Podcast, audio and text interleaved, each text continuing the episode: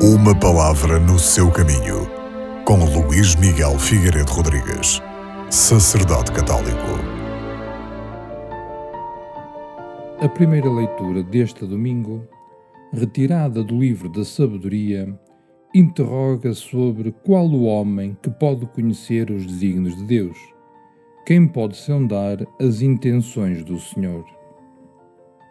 Todas as religiões, ao longo da história, manifestam ter existido sempre um esforço, mais ou menos consciente da parte do homem, para conhecer Deus e ser-lhe agradável. Acontece, porém, que o ser humano entrega a si mesmo só com as suas capacidades, dificilmente se desliga de ídolos prodigiosamente arquitetados. Mas Deus, que se foi revelando progressivamente apenas por amor, dá-se a conhecer. E falo de tal modo que, na pessoa do seu Filho Jesus Cristo, comunica aos seres humanos a sua própria sabedoria.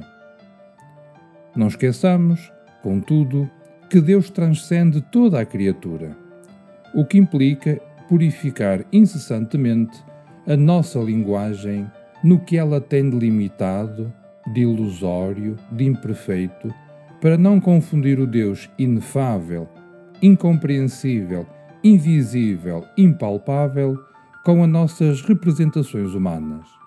As nossas palavras humanas ficam sempre aquém do mistério de Deus. Deus deixa-se dizer, mas nunca se diz totalmente.